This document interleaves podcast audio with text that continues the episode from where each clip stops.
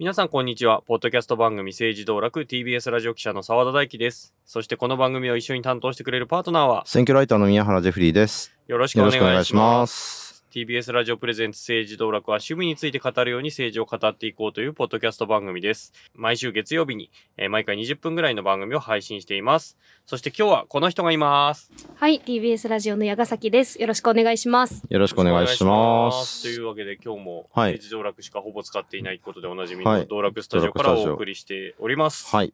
その道楽スタジオの様子も収録した、えーは冊子ですよね。はいが、えー政治道楽ハンドブッククボリューム1。はい。はい。が、えー発売、販売を開始しましてですね。11月11日に行われた、はいえー文学フリマ東京37の、うんえー会場ではい初売りということで、ははいい多くのリスナーの方に来ていただいてお買い求めいただきました。ありがとうございます。ありがとうございます。はい。結構売り子をしながらだったんで、うんうんあんまり会話ができなかったところはいはいもあったんですけど、結構いろんな方に、えー来ていただいて、えーありがたい限りです。たくさん残、たくさうんん、あの、う売れました。売れましたはい。残念ながら僕はね、そう、あの、インフルエンザかかっちゃっていけなかったんですけど。そう。で、山崎さんは結婚式が、あ、そうだったんあ、ですねそうで。すね。それでいけずでしたが。はい。はい。ということで。なんかね、盛り上がったみたいで。そうなんですよ。うん。で、そう、初めて行ったんですけど、うんうん本当に人が途切れず来て、えありがたいことに。ー、うんうん。で、そうなんです。で、まあ前にも言いましたけど、これが政治資金のね、うん。あの政治資金になる、まあ、政策政策資金資金にに、政治道楽の政策資金略して政治資金。になるので、あのーありがとうございますっていうことで、一応ちゃんとあの、これで黒字にはななったので、あと。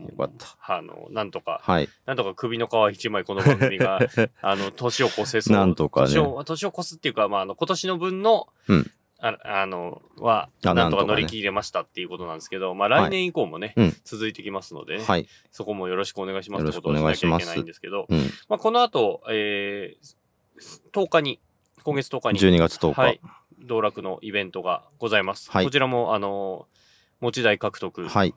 代々木ソクラブウーファーですね。はいはい。えー政治道楽プレゼンツ、えー、なんだっけ、えー道楽者たちの集い年末スペシャル、はい。えー政治道楽的クイズで振り返る2023年というはいタイトルに正式になりました。なりましたはい。どんなイベントになりますか？はい。えーっとですね、まあ1年を振り返る、ニュース、1年のニュースを振り返る番番組じゃないや、えーイベントイベントトークイベントにしたいと思っていて、で、事前に、あの、クイズのリンクを皆さんにお送りというか、あの、まあ、見ていただいてですね、はい、多分、えっ、と、X に出します。X、はい。はい。で、そこかから、まあ、解いていただいた上で、その答え合わせをしながら、あのーまあ、一年を一緒と振りトークで振り返っていこうかなというものになってます。で、まだ、あの、ご購入いただいてない方にもクイズは解いていただけるようにはしようと思うので、まあ、クイズ見てみて、あ、こういう話するんだなっていう感じで、あの、配信なりのチケットをご検討いただけたらなというふうに思っております。まあ、政治道楽、まあ、クイズと言いながら、別に勉強とっていうよりは、まあ、それをきっかけに、うんうんえー、だ話をするみたいな感じですよね。ね。はい。はい。あの、え横道それながら、うんいろいろ喋っていく感じになるかなというふうに思います。はい。はい。山崎さんと、まあ3人なんですけど、いかがですか？意気込みは。クイズ頑張ります。で、そういう、そうそういう企画じゃないから。まあまあまあまあ、まあでもね、そういう楽しみ方もしていただきつつ、で、ここでもね、あの、ハンドブックも販売をしようと思ってますし、あと、ハンドブック、は16日に、はい。今月の16日に、えポッドキャストウィークエンド、ー、というイベントが下北沢のボーナストラックという、えーはい。線路跡地で、うん。えーやりますということで、そちらの、えーポッドいろんなポッドキャストが集まって、えーやる企画うん。なんですけど、んイベントなんですけど、あの、そちらで、えー我々もうんい,、いますとか、まあ変わる変わるとね、TBS ラジオがブースを出してるので、うんそこにいますっていう感じなんですけど、そうですね。はいそこっちは入場無料だったんですよね。入場無料入場無料。はい。じ実はそのね、政治道楽発祥の地が実は下北沢ですので、っていうのを覚えてます。あ、そうだそうだそうだ。まあ、政治道楽っていうタイトルを僕と沢田で決めたのが下北沢だった下北沢のね、2月 ?3 月？2月かな？2月か3月に1月かな？オープンカフェでうん寒い中、そ うそう。二人でどうするおお茶しながらタイトルどうしようかねって言いながらなんかね、政治道楽っていうタイトルが浮かんだのが下北沢だったんですね。そう。いう思い出の地でもあります。政治趣味とかなんかいろいろなんか出してたよね、タイトルね。うんうん。最初は全然違うタイトルだったんですよね。うん、そうカタカナでそう面白おかしくしたそうものだった作っていう話。を。だったんですけど、まあ、それだとよくわからんということになって、で、いろいろ調べてたら、あの、早稲田大学の、はい。はい、そうそう、大隈重信の言葉が出てきて。俺いいんじゃない？っていう話になり、で、ここに携わる人に誰一人早稲田関係者がいないという、全員大学が違うっていうね。まあまあ、そんな感じで。はい。というわけで、ポッドキャストウィークエンドはぜひ、あえっと、僕はちょっととあの時間がまだ読めないんですけど、うん。まあ昼過ぎ、午後ぐらいからは僕は行けそうな感じなので、うん、まあなんか誰かはいるかなはいぐらいにしと、したいと思いはい、ますので、ハンドブックもありますし、はい。あとなんか結構、えー TBS ラジオもいろんな、えー配布物がいろいろあるらしいので。なんかそれも、えーどっかで番宣班かなんかが X とかでポストしてくると思うんで、結構ね、いいものを配っ、いいものっていうか、あんまりそこでしか得られないものをね、配られたりもするらしいので、楽しみ。ええ結構、えー来て、来るだけ来てみてください。あの、無料ですし、あの、僕らだけじゃなくて、いろんなポッドキャストの人たちが、朝ポキ、それこそ我々ね。が話題にたまに上るね。朝ポキさんに、朝日新聞ポッドキャストさんですね。うんポッドキャストのあのニュースの現場からという、ポッドキャストでまた先日、あの、なんかね、取り上げて紹介していただいて、澤田さんが褒められてた。うん俺が、まあまあまあ、まあまあ、議長チャレンジの話をね。したり、あと、この間の、その、えー文学フリマの件も、はいはい。なぜか、なぜか告知してくださるという、ハンドブックの話とか告知されるとうんいううんことだったので、すごくありがたかったのと、その、やっぱり、あの、朝日新聞ポッドキャストのリスナーさんがすごくて、あの、聞きに来てくださってですね、あの、感想をポストしてくださったりもしていて、朝日新聞ポッドキャストをきっかけに、うちらを聞いていただいた方がいらっ。しゃって、ありがたいなということもありましたし、うんぜひまあ、それつながりで言うと、えーそれつながりでもないんですけど、うん。えーまた政治家が一人、政治、あの、政治道楽を聞いてくださったということで、えーいろんな人が聞いてくださってますね。前回前回じゃない、前々回か、うん。取り上げた、あの、ん？前々回でいいんだよね。前々回ね。に取り上げた、あの、日本維新の会あのあ藤田幹事長がですね、はいはい。このほ、あの、ポッドキャストというか、うん。YouTube だと思うんですけど、うんうん。聞いてくださったようで、感想感想および宣伝をしてくださいました。はい、ありがとうございます。ありがとうございます。はい。というわけで、で、この間にもう一つイベントがありましたということで、うん。えー先月、11月の23日にうん、初の公開収録、はい。えーがありまして、ポレポレ東中野で、うん。今日はその話もしたいなというふうに思うということで、えー今日は映画、ノー選挙ノーライフ感想会。はい。というわけで、はい。まあ、さっきも言ったように、先月の23日の勤労感謝の日に、うん。えー東京の東中野にあるポレポレ東中野という映画館で、えー我々政治道楽初の、えー公開収録、はい。けかかつ初のゲスト入り収録を、そうでしたね。はい、行いましたということで、えー出たのが、えーフリーランスライターの畠山道義さんはい。です。出演いただきました。まあ内容はね、い先週の配信なのかな、先週の配信がに、あの、あのね、で、がその内容になってますよね。はい。はい。で、まあ、えー何かというと、まず、ちょっと説明した方がいいと思うんですが、はノー選挙ノーライフという映画が今、ドキュメンタリー映画が公開されています。えーうん監督は前田明さんという方が監督されてるんですが、どんな作品かというと、そのフリーランスライターの畠山道義さんの選挙取材を 追ったドキュメンタリー。取材の取材。取材の取材言ったドキュメンタリーです。で、もともとは、えー、ヤフーの、なんだっけ？えーと、メモったメモった。ヤフージャパンのですねは、クリエイターズプログラムっていう、はい。えー、10分間ぐらいの枠をうん。前やってて、うんそれ去年か一昨年だったと思うんですけど、で、その時に、あの、ミニ枠、その10分枠のドキュメンタリーみたいなえー、やつで、僕はそれを最初に見たんですけど、うんで、そしたら、あこれ面白いなと思って、50分で終わっちゃうんだと思ってたら、えーフジテレビの深夜のノンフィックスといううんドキュメンタリー枠で、その、それが、えっ、と、50分弱の枠尺になって、えーやったんですけど、で、それは宮原くんと一緒に見たまあ一緒にっていうかまあ、まあまあ TVer で見見れたのかな、これは。で見て、僕は普通に録画して見て、うん。で、感想言い合ったりしてたんですよね。ねうん、ネットで言い合ったりしてたんですけど、そしたら、それが今度映画化うんということで、106分だったかな？うん。うん。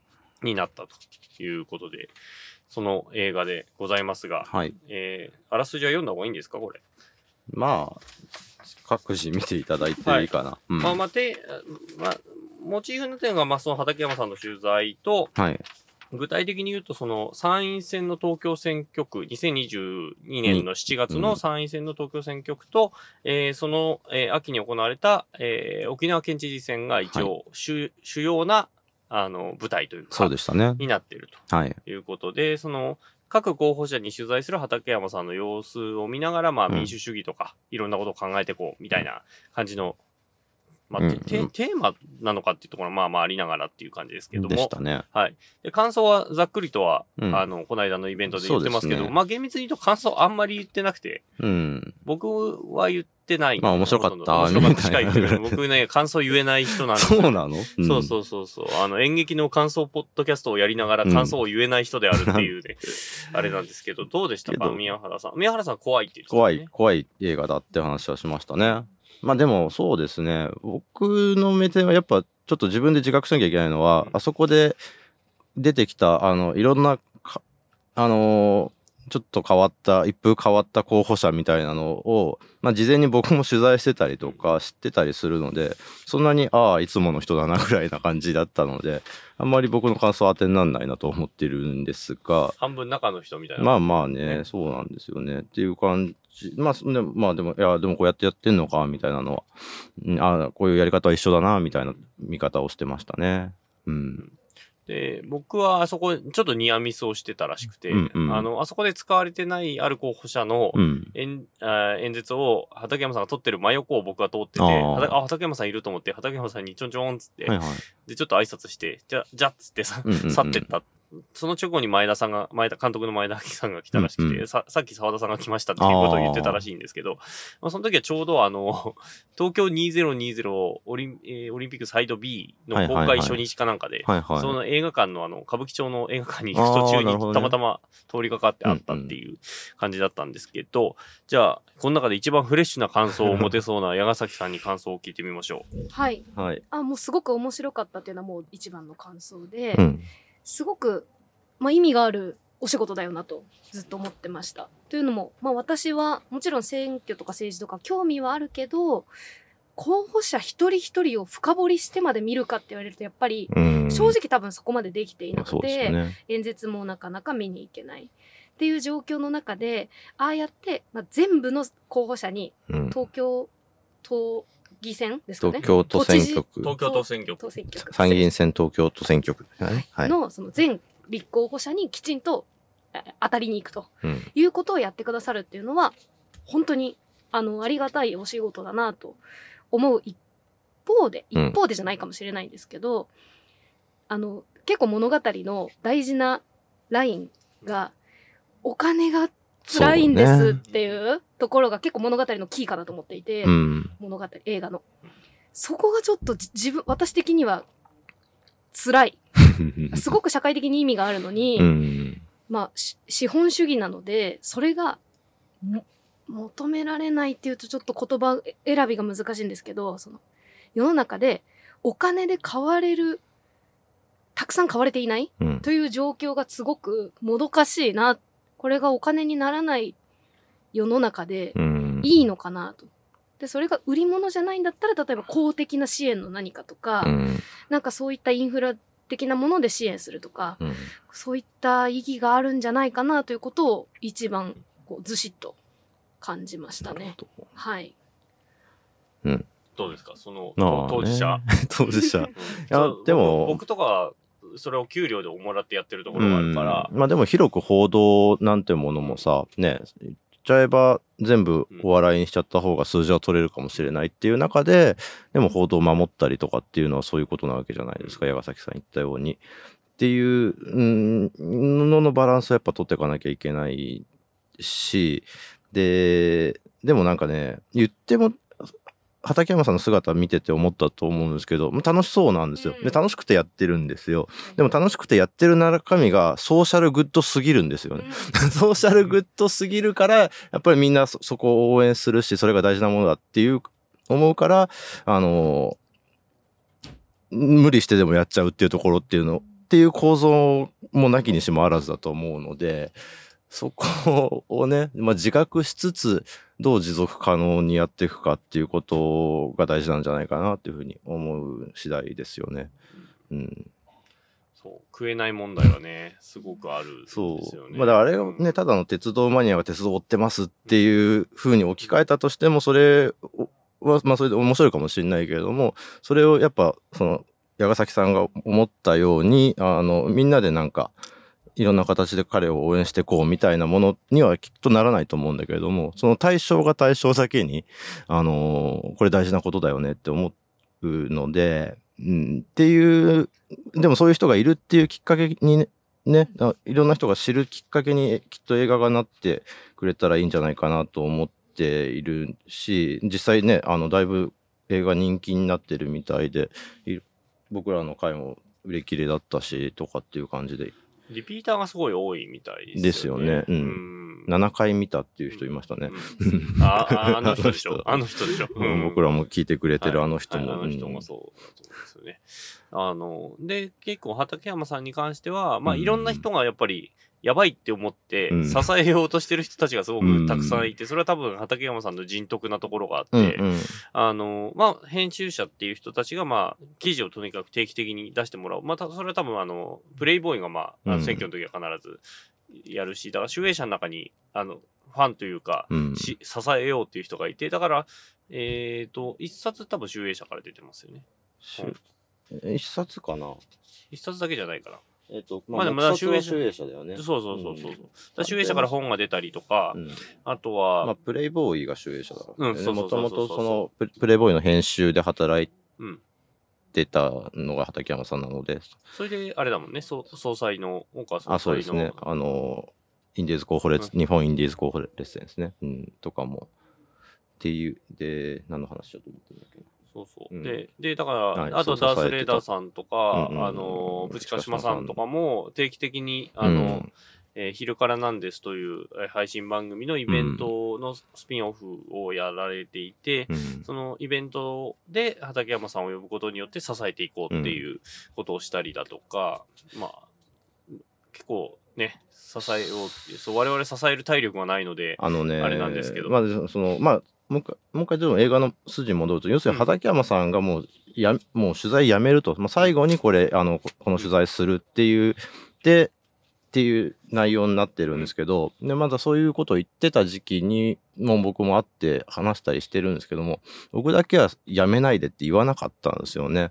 うん。まあ、でも、いや、ね、あの、大変なのわかるし、で、で、ね、それ、結局それ以外のことでもちゃんとお金稼ぐ能力のある人だし、うん、っていう選択もきっとあるだろうし、なんか無責任にって言い方変ですけど、うん、あの、うん、そうかっていうふうに思ってたので、っていう中でも、それでもやっぱり畠山さん続けていくっていうのが、まあこの、ね、映画のネタバレっちゃネタバレなんですけれども、っていう中で、かなって感じですかね。うん。まあ、リアルを見たらね、ねうんあの、ネタバレ、そこはネタバレじゃないっていうことがわかるので、あれ、あんまりそこに大きな意味はうんない。まあまあ実際やってるしっていうのね。んそうそうそうそう。な感じだよね。ですうんね。そうなんですよ。ソーシャルグッドすぎて困るっていうのかなっていう気まあそうね、がするね。あの、だからあの、この間の宮原さんのあの、イベントの時の質問とかもね、うんはい。あの、要するに、時折、あの、あんまり、そうんの政治的なスタンスだとか、うんうんある種の、なんだ正義的なラインっていうのはあんまり出出さないタイプの、そうですよあねの。取材をずっとされてたうん。方だったんだけども、それがちょっと垣間見えるところがあって、そこからはみ出るような姿がね。ううんん。まあこれは見てほしいんですけど、まあ、あれふ触れてはいるけど、まあまあまあ。で、それをちゃんとあの、前田監督が逃さなかったというか、まあうん本人だったら出さないところをちゃんと、えー入れて、かつそこは編集の妙がすごくあって、うん。前後のところでちゃんとそこがなぜそのそこに意味があるかっていうこともちゃんと、えー映像として落とし込んでるっていうあたりがやっぱすごいあの、あ考えられて作られてるな、この映画はっていう。う。ん。ただ追っただけじゃなくて、もちろんちゃんとその監督として何を描きたいかとかっていうところとか、まあ、どこが見どころになってくるのかっていうのをちゃんと分かった上で、もう僕も映画そんな見ないので、あんまりその偉そうなにこんな映画論みたいな感じで言うのもあれなんですけど、それがちゃんと僕、そのあんまり見ない人にもちゃんと伝わってくるうん内容になってて、だからすそれこそ何回見ても、あの、得るものがあって、うん、見る人、あの、繰り返し見る人が出てくるんだろうなというふうには思いましたね。うん。はい。はい。他どうですか？僕、ああ、うんなんか、矢崎さん。確かにそうですあの印象的だったのはやっぱりあの LGBT のうんあのうん。話についてちょっとご意見を述べられるシーンはいはい。とか、確かにライターっていう仕事をされてると、うん。あまりそういう自分の、ね、意見お二人もあんまり言わ放送とか配信ではま自分の意見あと、してはあまりおっしゃらない。匂わせはするけどね。にじませはするけど、直接的に言うことってのはあんまりないかもしれない。ねそうですね。あの、7時間耐久とかの時も、うん。結構全ての党派を扱いながら、うん。うん。そそのどれからもクレームが来ないぐらいには、聞こえ方としてはフラットに、でもまあ、う匂わせてはいるんだけどっていう感じかな。うそうんその中立性みたいなところとか、うん。でもこそれは違うんじゃないっていう、あのちょっとこうねちょっと声言葉が出てしまうところとかはやっぱりすごく人間的だなと。人間的という言い方が正しいのかな、んうん。ちょっとそこは自分で私もかんいろいろ考えるところはありますけど私はあの姿を見てすごくちょっとあのシーンですごく畠山さんを好きになったというか、うん。あの畠山さんご自身は公開収録の時に見られたくなかったっておっしゃってたと思うんですけど、私は逆にすごく見れてよかったし、うんうん。ああいう、こう、方がやっぱ取材をされてる。で、きちんと、でも平等にちゃんと情報を集めて掲載しますっていうスタンスがすごく魅力的で、惹かれますね。確かに。うんあれが多分、応援したいと思う方がいっぱいいるところのゆえんなのかなとは感じましたね。なるほど。うん。はい。どうですか、宮原さんは？どうですかね僕はもう細かいところがいっぱい気になっちゃって。まあ、そういう、そういう話教えてください。そうそう、あの、最初のところで、あの、新藤大地とか、うん。ああの、関口房夫の、ああの、ポスターをいじってるとことか、はいはあったーっていうい。、なんかそう、畠山アーカイブスがね、その、そうタンスの中の家のね8ミリテープみたいなのが映されてたりとかね。そうそうそうそあれは私から見ると何を書いてあるんだとか、うんそれを そのビデオテープのタイトルは何を意味してるんだって正直わからないんですけど、お二人的には見ると、う。あーそう。最初出てくるのは、1999年の都知事選っていうのが出てきて、はい、あれは結構大事な都知事選そうで、ですね石原慎太郎氏が初めて当選する時の都知事選ですよね。そうですう。んなんですよ。で、あの時って結構、まあ、いろん、都知事選ってやっぱ面白くて、いろんな候補が出てきて、政国政政党もがっつり関わるのだけれども、必ずしもその国政政党の力だけでは反映されない何かっていうのが起こるっていうのが、うん。都知事選の面白いところで、あの時は確か、えー石原さん出てて、後々に石原さんに関しては自民党も押すんだけど、うんあの時に関しては自民党押されてないんですよね、確か。そう。あの、国連の事務、えー事務、えーまあ、えら、事日務次長みたいな感じですかな。うん。明石康さんっていう人が、えー自民党が押してたんだよね。うん。で柿沢浩二も出てたんだよね、確か。あれあの時じゃなかった？そうかうんだから柿沢、今話題の柿沢水戸さんのお父さん。が自民党のプリンスって呼ばれてた人なんですけど、その柿沢浩二さんも出て、あ、ち違うや。鳩山邦夫だ。鳩山国夫が公認？あれ？鳩山邦夫も違ったのかな？明石さんも出てたのか。明石さんも出てたし、舛添陽一も出てたし、ほら、っていう。だからもう保守大分裂だったんですでね。で、共産党が三上万さん。三上万さ、うんん。三上充さん、うんうん僕の高校の先輩うん。っていう、えっ、と、あれ？三上万さんがあじゃないか。あれ？三上万じゃないか。足立区長をやったのはその前の人か。吉田、吉田万吉田万蔵さんでしょ？蔵さんだ。三上万さんがあれじゃなかったっけ？ちょっとこれも総ざらいしたいとこですけどね。三上万さんがあれじゃなかったっけ？金八先生生ののモデルになったっていう人。がいて、で、その人が出たりとか、うん。結構ね、ほんといろんな人が出てるっていう選挙で、いずれ総ざらいしましょそう。で、うんあのあの選挙は僕も確かに、えっ、と、あ当時99年だから高校1年生か。だかう。ら、そう。ここ入学してた4月だよ。そう。そうそう。で、その時に見てて、あ、面白いなと思いながら見てた。僕は福島の高校生だったから全然投票権もないし、選挙活動も周りでなんかしてないんだけど、見てて面白かった選挙で、うん。うん。で、それで石原さん勝つんですけどそうで、したね。うん。で、そのタイトルがバッて出てくるんで、あ、あの選挙からなのかとかうん。うん。思って、うん。ああの選挙誰出て、今の何の資料も手元にないまま宮原君と喋ってても出てくるぐらい印象的な選挙ではあったっていんんうんっていうかのと、か。とかのうんね、畠山アーカイブスの、そうそう、そう、奥深さはね、いつか、関口房夫のポスターっていうの、関口房夫さんっていうのは、えっ、と、えー馬主？えーと、もともとはメーテックっていう、うん。えっ、と、人材、技術者の人材派遣会社の社長さんをされていて、うん。で、そこの会社で、えー結構ワンマン経営だったため、取締役会でクーデターを起こされて追い出されちゃう人なんですけど、で、その後ベンチャーセーフネットっていう同じような会社を作ってうん、立ち上げて、そこでは新入社員に、えー入社式か、内定式だか入社式で闘牛をやるっていうはのをやって話題になったんだけど、その直後に、えっ、と、リーマンショックかなんかが来て、あの、一気に、リーマンショックだかダイブドバショックだか忘れたけど、その、あ。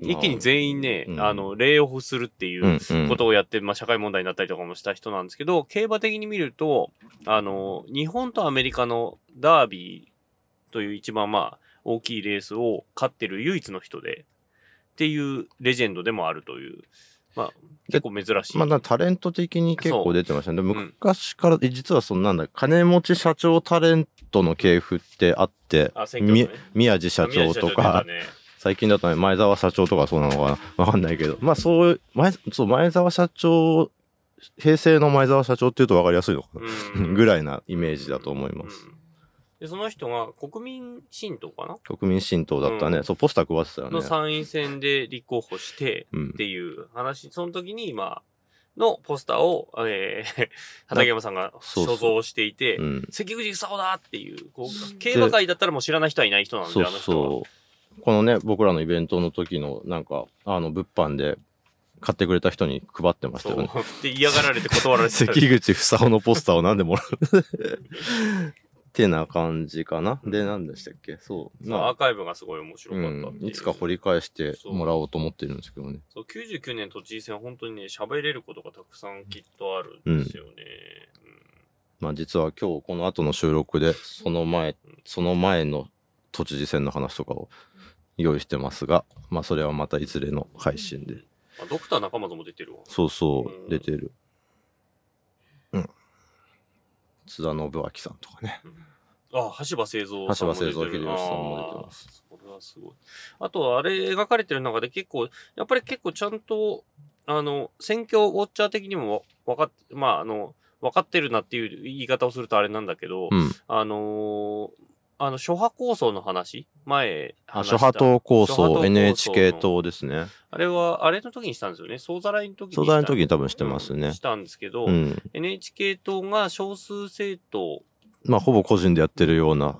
を集めて NHK 党の看板で立候補すると。うん。でそれによって供託金を、えー、供託金じゃないや、えっ、と、政党助成金を票数に応じて割り振られるので、っていうことかな。とか、まあ政党だからこそあのできる選挙活動とかっていうのがあるので、まあそその NHK 党が、の、まあ NHK 党の大前提の NHK をぶっ壊すっていうのだけ、あのいまあ、あの、賛同サイン、してくれれば。サインしてくれれば、他な何を訴えてもいいですよっていう枠組みを作って、で、日本中いろんなところから立候補してもらうというのが蘇我東構想でしたね。で、それについてもちゃんとふ、ふちゃんと触れられてたというか、うんうん触れられてたりだとか、あとあのー共和党から出た田村真奈さんあ、はいはいの、はい。の、子連れ選挙が NG だっていう話っていうのは、実はあの選挙で結構話題になったことの一つで、だからあの、選挙カーに一緒に乗れないだとか、そもそもあの、選挙活動の手振りのところにいちゃダメだとか、うんね、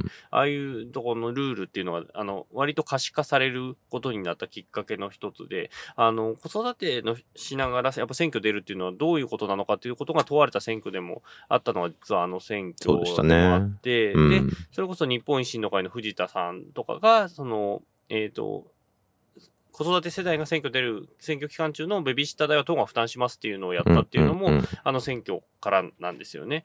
だからそこは、そういう意味でもやっぱり、あの、若い世代が選挙に出るっていうことについても、ちゃんとああの映画では描かれて、実はいるという。見る人が見ると結構、ちゃんとあの、歴史としても読み取れる感じになってるんですよね。はい、だと思います。ううん。あと、今は忘れてますけど、ガーシーがちゃんとね、いたとかね。が、まあ、ガーシーはあの場にはいなかったので、ううんん。ガーシーガーシの、まあ、ー、ポスターを、まあ、宣伝カーみたいなのがね。まあ映り込んではいるんですよね。あので、そう、オンラインで出てたから、あの、最後のパーティーのとこうんうん、ろとかで様子がね。映れている。あと、やっぱり、なんかキーワードとして出てくるのが、しテレビ、新聞では知らされてなかったっていうことを言う、えっ、と、あれは、靴沢良二さんの支持者の人がはいはいはい言うんですけど、はい。えっ、と、日本改革党かな、うん。で、あれがやっぱり結構、最近のまあ選挙だったりとか、うん。まあネット界隈での結構大事なキーワードの一つになっていて、多分参政党とかが支持されるところも、うんうん。ああいうところだし、日本ほ、日本保守党とかうん。が支持されるところの一旦もああいうところだったりもするし、だと思いますね。令和新選組もある意味逆の意味でそういうところかもしれないっていう、あのワードをちゃんと拾ってうんるうんうんあたり、あれは結構ね、あ危うさともつながるし、うん今後、じゃあどういう風な政治になっていくかっていうところにも結構重要なキーワードとして盛り込まれてたなっていう風にうん思ったんですよね。うん。澤田さんはそこはメディアの人として、あのシーンを見てどう感じたとか？いやーだから、ああ、これで支持されるよねっていうところがあって、うん。うん。でだあれで言うならば、いや、うち言ってたよっていうことをうん。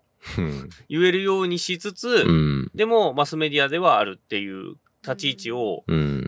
どう取ろうかっていうところは常に考えながら、実は僕は取材はしていて、うんまあテレビ、新聞は多分やらないけど、うん。うんかといってでも、支持者だけにおもねはしないが、うん触れはするっていううん。立ち位置を、ここは、あの、僕と宮原くんがやるから、うん。うん。そこはやれると思いながら、まあ、総ざらいとかはやってるっていう感じですよね。そうですね。ううんん。そう。僕はちょっと澤田さんよりちょっと踏み込んだことを、うんいわざと言ったりとかするんですけどね。うんみたいな。まあそこはなんか、うんあうんの、あうんのバランスみたいなところはあるんですけど、でも、うん多くの人に聞いてほしいし、見てほしいだったりするので、うん、そこで、あの、ああ、TBS ラジオだからこうでとか、うん。うん。うん、やっぱりあのメディアだから言わないねとかって、そういうことは言われたくはないっていうか、うんそうねもうどんな、どんな投資でしてても、それはそれで大事なことなので、それは全然良くて。